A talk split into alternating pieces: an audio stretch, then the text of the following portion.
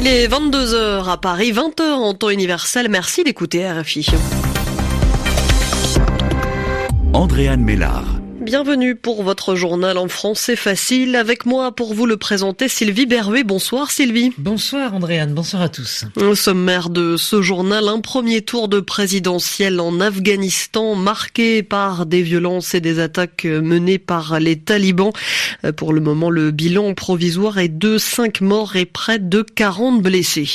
À Hong Kong, nouvelle journée de manifestation. Plusieurs dizaines de milliers de personnes se sont rassemblées. Un nouveau euh, samedi de mobilisation un peu particulier puisqu'il survient cinq ans jour pour jour après le début du mouvement des parapluies.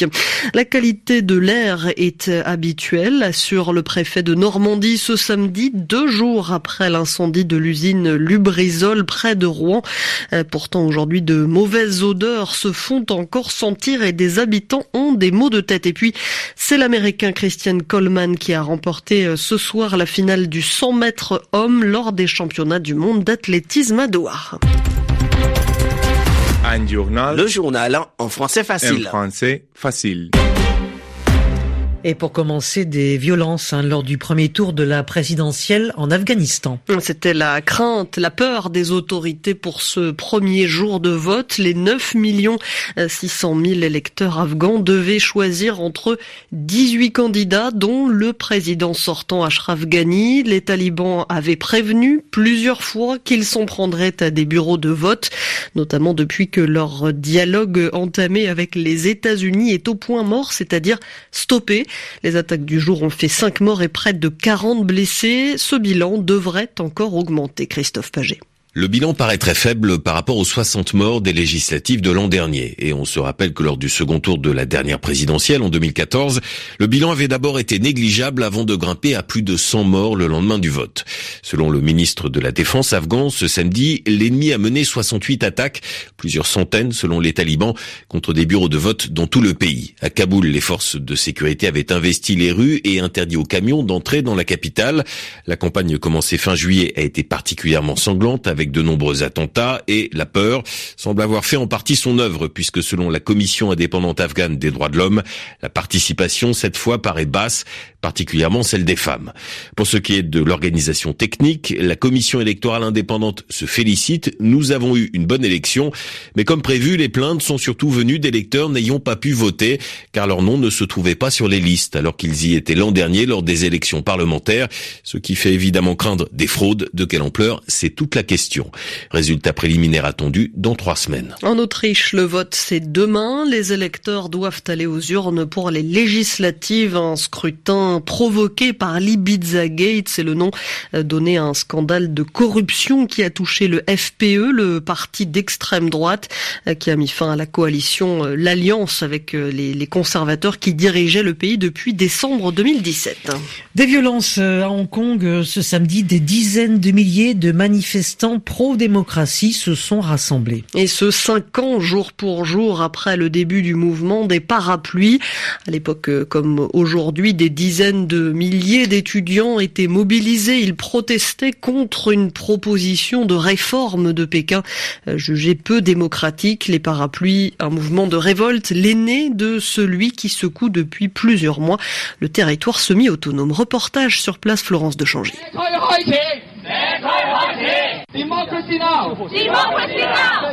Démocratie maintenant.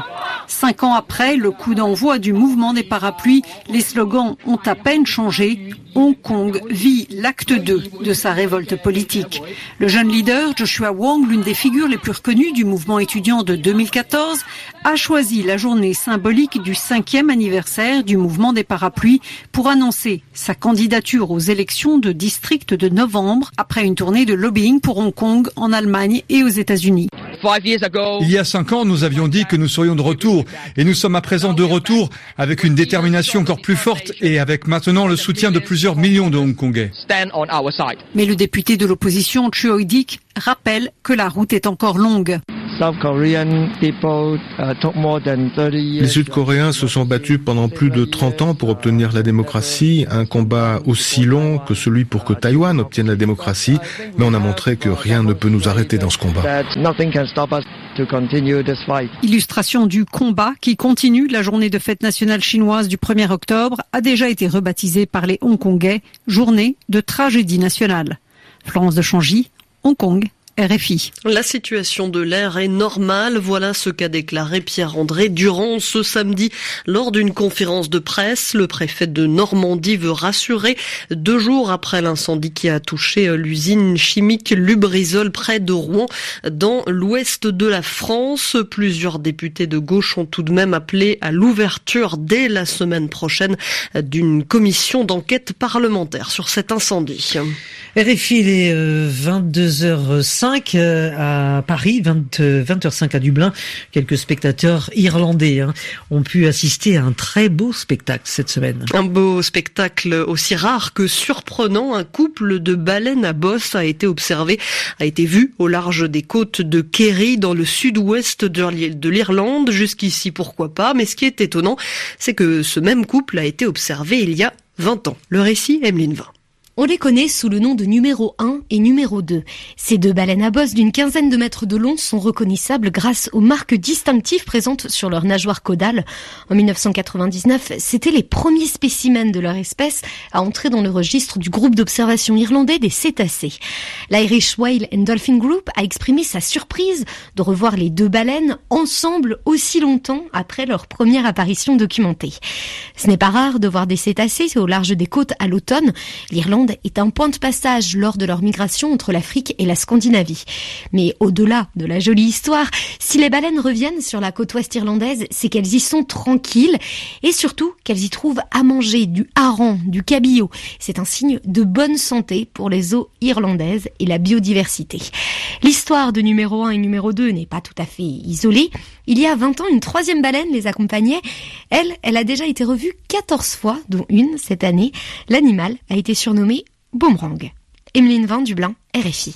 Et puis euh, dans l'actualité euh, encore, euh, on va y arriver. C'est ce joli spectacle également. Hein. Ce soir, c'est à Doha, au Qatar. Oui, la finale du, 100 mètres homme gagné par Christian Coleman. Et à présent, il est 7h, 21h 7, pardon, 22h7 à Paris. L'heure de retrouver Yvan Amar et le mot de la semaine.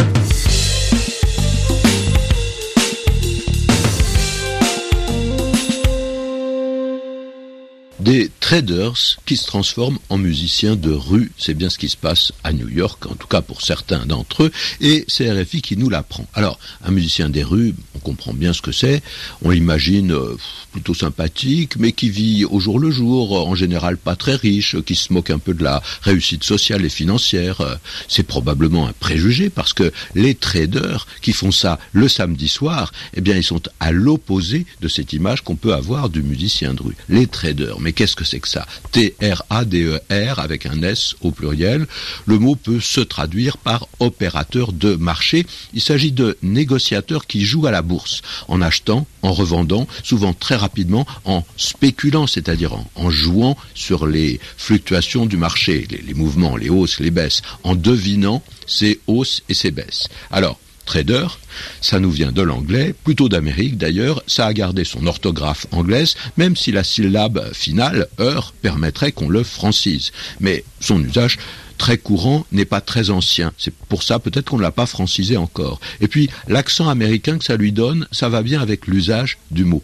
Et enfin, même si le suffixe ressemble euh, à quelque chose de tout à fait français, le reste du mot, c'est très anglo-saxon. Hein. Trader, ça vient de trade qui veut dire bah, négocier, faire du commerce, une transaction. On parle aussi parfois de broker dans un sens assez semblable, avec un mot qui est tout aussi anglicisante. Et puis, il y en a un dernier, qui est dealer, mais qui est très courant, mais un petit peu différent parce qu'il est passé en français dans un cadre qui n'est pas le même. Celui qu'on appelle un dealer, c'est un revendeur de drogue qui fait un commerce illicite, en général sur une petite échelle. Et puis le mot dealer a un côté plus familier que trader.